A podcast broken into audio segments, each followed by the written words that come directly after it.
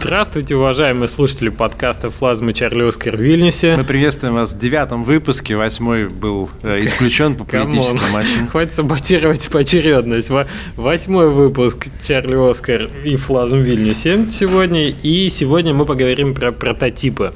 Прототипы это... Ну, ну, давайте начнем вообще, в принципе, с того, что такое прототип и какое место занимает прототипирование в разработке. Это продакшн или препродакшн, это вся команда делает, не вся и так далее. Как бы ты определил прототип? Слушай, мне кажется, все равно это препродакшн, потому что на, на этапе прототипирования еще вообще неизвестно, будет ли эта игра или нет. Это просто ну, одна из идей, которую надо получить подтверждение. И прототипирование можно делать параллельно с разработкой этой другой игры, если хочется отвлечься, проверить, еще что-то сделать. Поэтому, ну, в продакшн, я думаю, не стоит читать. Я согласен с тобой, что это скорее препродакшн, и очень важную вещь ты сказал, то, что когда ты делаешь прототип, ты не связан э, планом. Ты не делаешь прототип с задачей получить обязательно рабочую версию в конце концов. Ты можешь просто сказать, знаете, что не выходит и все. Ну, тут не работает эта идея, давайте ее убьем. Хорошо, давай тогда определимся вообще, что такое прототип и чем, чем можно считать прототип. Ну вот как в твоем опыте возникает идея сделать прототип? В какой момент? Вот, вот как, как, как выглядит момент принятия решения, что нужно делать прототип? Но мы не будем сейчас говорить об идее, да, сколько ее надо вынашивать, прежде чем ты решишься на прототипирование. Это всегда индивидуально, всегда по-разному. Ты можешь полгода с ней носиться, а ты можешь или вечером. Ну, так что, о, да у меня уже, у меня уже есть, в принципе, это, это, это платформер, который у меня есть, там движок, ну вот такая фича звездная, надо сделать, надо прототипировать, посмотреть. Вот, то есть это может быть спонтанно, но прототипирование это всегда вот э, такой момент, когда идея уже дозрела, и надо уже по посмотреть в металле. При этом ты не фокусируешься на стадии прототипа на контенте. То есть ты для того, чтобы прототипировать, тебе не нужен, например, художник, правильно? В принципе, не нужен. Многие говорят про прототипирование кубиками квадратиками. Это имеет э, право на жизнь. Но, как правило, у разработчика, у которого есть несколько проектов запущенных, или всегда есть набор какой-то графики. Если он работает в определенном поле, э, скажем так, жанровым, то он всегда может взять э, там ассеты из предыдущих своих проектов, ну или просто накидать картины рынок с Гугла. Чтобы... Ну да, или просто чужую игру разобрать на какие-то вещи, из нее быстро собрать, потому что все, что ты пытаешься сделать, ты пытаешься доказать определенные вещи, а потом ты все это дело можешь стереть, выкинуть и уже начать непосредственно разработку. Первый момент, который мы отмечаем, это то, что прототипирование работает без контента. Это не тот этап, на котором вы тратите деньги на контент, либо работаете над графикой или звуком, только если вы не пытаетесь, например, сделать игру для слепых, где управление голосом, тогда как раз, да, окей, звук важен. Есть крайние случаи, когда у тебя графика является вот не, не то есть ты прототипируешь там с шейдерами с какими-то, когда ты прототипируешь именно графическую составляющую вот этого всего дела, там да, окей. Ну, или ты, например, пытаешься сделать какой-нибудь city-builder для мобильных телефонов, и ты э, делаешь прототип, чтобы понять, сколько информации ты можешь уместить на одном экране, и насколько это будет вообще восприимчиво. Ну, прототип что... производительности там, да, еще чуть А насколько велики шансы сделать reuse того, что ты сделал в прототипе в последующих играх, ну, непосредственно уже в продакшене? Я считаю, есть такие случаи, опять же, зависит от опыта команды, и, как правило, если ты уже, как я сказал, если есть опыт делать игры, там, если ты делаешь квесты, условно, да, ну, примеру, и ты прототипируешь какое-нибудь управление, то ты, скорее всего, будешь отталкиваться там, от своей базы кода, от своих классов, от своей архитектуры. И, как правило, прототип будет реюзабельным, наверное, в движке. Но основная задача прототипа – это не встроиться идеально в архитектуру и быть переиспользованным наиболее оптимальным способом. Основная задача – понять вообще, работает идея или нет. Его можно выкинуть полностью потом на 100%. А, что ты скажешь по поводу сроков разработки? Вот в моем опыте, я тебе скажу, скажу, у меня есть хороший пример прототипирования, когда мы делали гремлинов с Лешей Сбоколевым.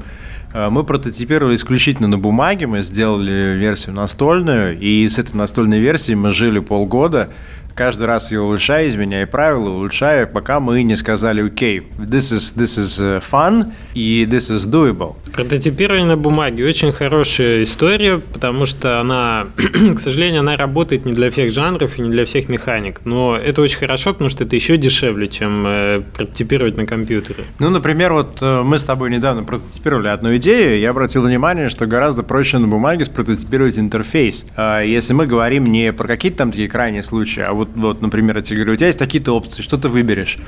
Я выберу вот это, окей, у тебя будет такой-то результат или такой-то результат. Например, квест чтобы понять, э, интересна ли игра Message Quest, которую делает Маша Кочако, достаточно, на самом деле, ей, если она верит в свою идею, в свой сценарий, взять, нарисовать эти уровни, картинки просто ручкой или взять э, э, это из Гугла и с кем-то сесть и сказать, давай сейчас ты сыграешь мой квест, просто он будет на бумаге, я тебе буду говорить, что там пишется, и смотря куда ты ткнешь мышкой, и вместо мышки у тебя будет ручка, и ты будешь ручкой стукать по одному, по другой, по третьей части, и тебе будет показываться текст. И если это не фан, то я бы сказал, что тогда разработка игры, она фана не добавит. Слушай, ну, может быть, не очень удачный пример, потому что у Маши, помимо, как я понимаю, в игре набор, набор пазлов довольно разный. Это как мини-игры, это мета-геймплей, каждый из которых уже провен, доказанный на играбельность, то есть они более-менее такие известные, и основной контент там, видимо, в связке, в арт Э, составляющей проекта и в том, как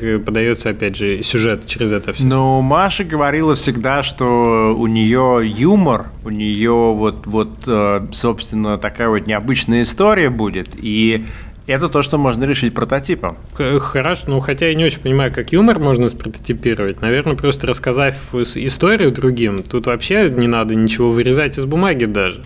Вот, а все, а все остальное уже доказано. Все остальное прототипировать даже не надо. Надо просто делать и все. Нехороший опыт мой прототипирования был такой, что когда я делал э, пошаговую одну стратегию, у меня в голове не было разницы между прототипированием, предпродакшеном и продакшеном. Мы решили делать эту игру до тех пор, пока не будет фан с рабочей графикой. Как станет фан, так мы типа пойдем дальше. И мы это делали год. Год, год. устали, да. Мы устали от того, что мы смотрели на какие-то на, на средневековых рыцарей, которыми изображались на самом деле фэнтези-персонажи. Что-то про, про, про Всеславу, по-моему, речь идет. Нет, там были ресурсы из... Э, кстати, по-моему, мы ресурсы брали то ли из Crusader Kings, какого-то старого прототипа, то ли из Всеслава, но мы делали пошаговую стратегию в мифологии русских сказок, извините. Mm-hmm. Я точно помню, что мы не сделали какие-то фичи, которые как раз были критическими для того, чтобы понять геймплей фан или не фан, и мы очень долго себя утомляли тем, что мы работали с какими-то там квадратиками, крестьянами, которые олицетворяют драконов и так далее. Вот я думаю, очень важный вопрос ты поднял. Сколько оптимальный, э, сколько оптимальный срок разработки прототипа? Вот на твой год, очевидно, много. Как ты считаешь, сколько, сколько будет?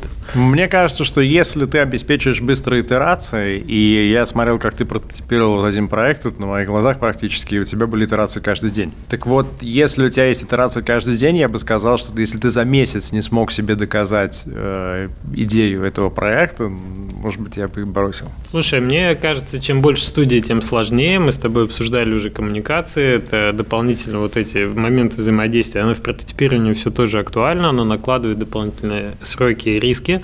Но вообще я бы неделю сказал. Вот на прототип, чтобы понять, если речь идет о механике, например, и механика такая, что ее надо прототипировать именно на компьютере, а не с использованием квадратиков, то есть что-то там с физикой завязано или что-то там, а, где 3D-движок надо использовать, что вот так просто без камеры компьютерной не справишься. Вот, то я думаю, недели вполне достаточно. Если настроенный процесс, если не надо изучать новую технологию, какой-нибудь новый движок, наверное, наверное, недели более чем. Я думаю, что вот э, можно посмотреть на игру под названием «Стиллер», э, с офигительнейшим роликом, который я очень люблю. И, по-моему, недавно второй ролик вышел для такой игры доказать, имеет она смысл или нет, можно как раз сделав прототип за неделю и просто сказав, окей, ну вот он геймплей, вот такая будет механика.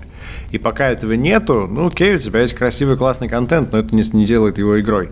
И я бы рекомендовал всем ребятам, которые делают свою новую игру или свою первую игру, э, не пытаться сразу прыгать в продакшн, не пытаться себе говорить, что когда вот они впахают тысячу контента, тогда, и, собственно, игра расцветет, и, и все поймут, как это все классно, а просто взять за неделю сделать то, что э, показывает самую рисковую часть этого проекта, то, что нельзя на бумаге или на пальцах объяснить, или нельзя сказать, это будет как здесь, это будет как там. Да, да, согласен. Полностью прототипировать это критически важно. Вот прежде чем закладывать сроки, бюджет и еще что-то, на руках должна быть э, доказанная механика. И это как, как разрешение на постройку дома. Если не не повезло и нельзя вырезать из бумаги, я все-таки советовал сначала начинать с простейших вещей, потому что это как э, в донжонах, там мастер есть, который ведет игру, также и тут геймдизайнер рядом с этими бумажными ассетами выступает одновременно и компьютером, и регулирующим таким органом, который тебе позволяет в эту игру играть. Ты можешь на лету а, сразу понять, интересно, интересно, куда надо балансить, и можешь балансить это на лету. Это очень гибкая и хорошая система. Я тебе могу из своего опыта сказать, что когда я работал с Лорианом, и Лориан делал Dragon Commander, люди говорили, так в чем концепция вот этого смешения жанров? Как это все будет выглядеть? И ответ обычно внутри студии был такой, ну, сейчас мы завершим, и вы увидите. И в какой-то момент ребята решили сделать настольный прототип. И этот настольный прототип был скучный. В него было играть неинтересно и непонятно как, и даже сама студия не смогла там внутри даже этой студии дальше изготовление фишек и э, поля не пошло. И, на мой взгляд, в тот момент часть студии сказала, давайте мы этот проект закроем, потому что непонятно, что выйдет. И я, я вот там сейчас, да, оглядываясь назад, я думаю, что это было бы правильное решение. Если ты вынужден себе говорить, что когда я завершу весь контент, тогда вы поймете, скорее всего, у тебя есть нерешенные вопросы. И это крайне рисково бухать деньги в контент, э, когда у тебя не готов скелет, у тебя не готова механика. Вот, вот мы будем новую игру делать э, с э, Лешей Бокулевым и с Ярославом, который арт-директор на Гремлинах, который уже существует в виде концепции,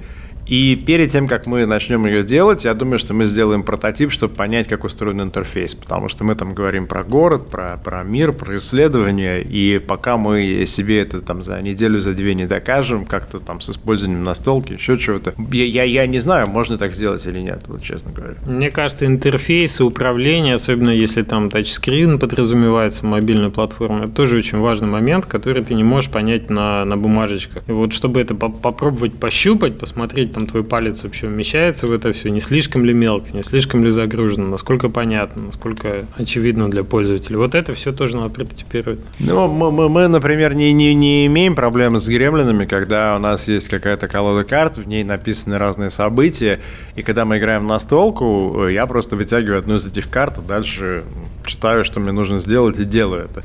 А когда мы сейчас в продакшене все это реализуем, это занимает кучу времени.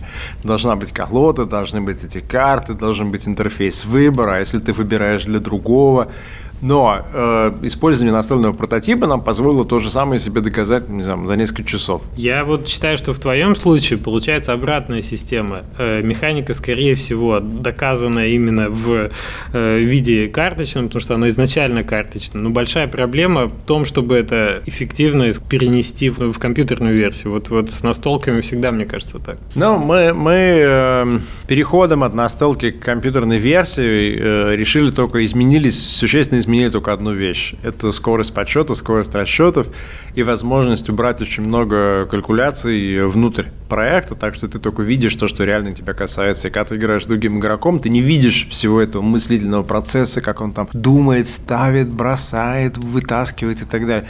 И мы получили там, 7-10 раз э, э меньше. Да, да, скорость, скорость повысилась, она выросла сильно. И все. И тогда мы поняли, окей, хорошо, можно за 30-40 минут сыграть партию. Вот в этот момент мы прототип этот свой э, разобрали и начали делать игру на Unity. Ну, это вот абсолютно то, чем мне нравится Ticket to Ride, например, на планшете играть, а не за столом, потому что настольная игра занимает, например, час, из которых ты минут 20 последний считаешь очки у всех. А сессия в игре с компьютерными соперниками, даже если их 5, это максимальное число, занимает 5 минут или 7. И автоматический подсчет при этом. Последний пример, который хотел привести, мы с Лешей э, думаем сделать один проект новый, запустить совместный. И у меня была идея, но я не знал, как это можно реализовать. Э, у меня в голове было так. Если сделать игру в таком сеттинге с такой задачей для игрока, то как-нибудь сделав это, может быть очень даже прикольно. И нам потребовалось два прототипа, чтобы доказать, что это возможно. Первый прототип это как это может выглядеть на экране, то есть что мы можем э, программно генерить.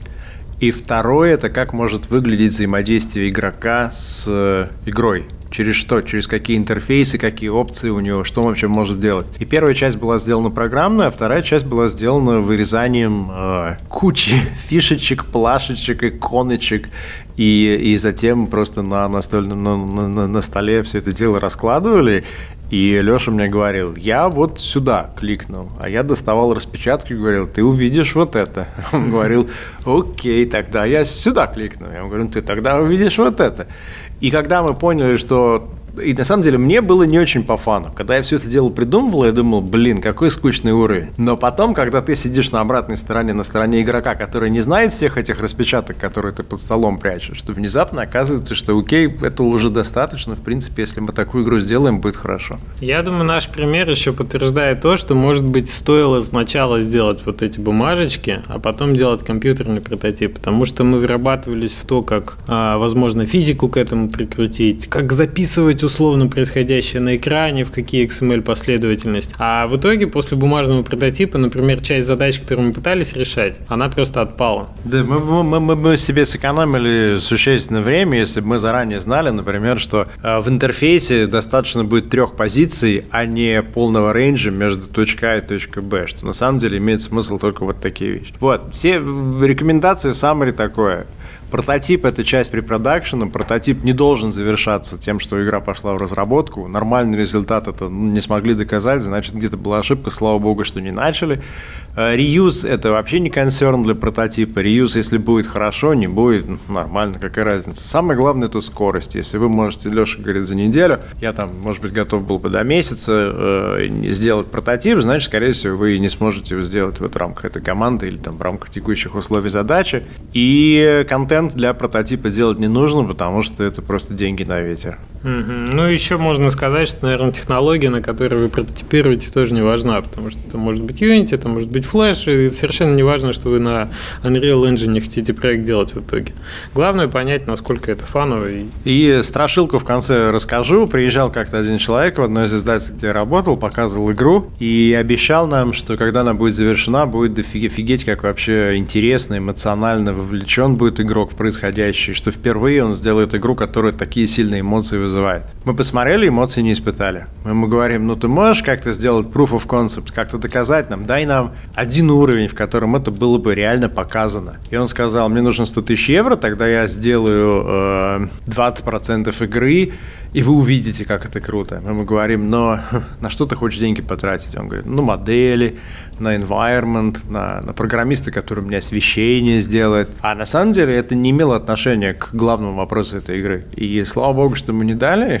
И до сих пор эта игра, это уже прошло три года, до сих пор я ничего про эту игру больше не слышал, потому что я так думаю, что он просто не смог это решить. И нормальным решением было бы сказать, вы знаете, действительно, ребят, если я не могу сам программист и дизайнер сделать э, прототип, которым интересно играть, я не думаю, что деньги это изменит или контент. Ну, в общем, да, в общем, согласен. Если вы не можете сделать прототип э, дешевле, чем 5000 долларов или какая-то совершенно минимальная стоимость недельной разработки, тогда, тогда наверное, мы о разных вещах говорим. То есть это уже не прототип, это уже начало продакшена какое-то. В общем, на этой, на этой веселой ноте будем заканчивать с этой темой. Надеюсь, мы вам помогли разобраться с прототипами, и вы не будете делать лишних ошибок. А теперь про политику. Пока-пока.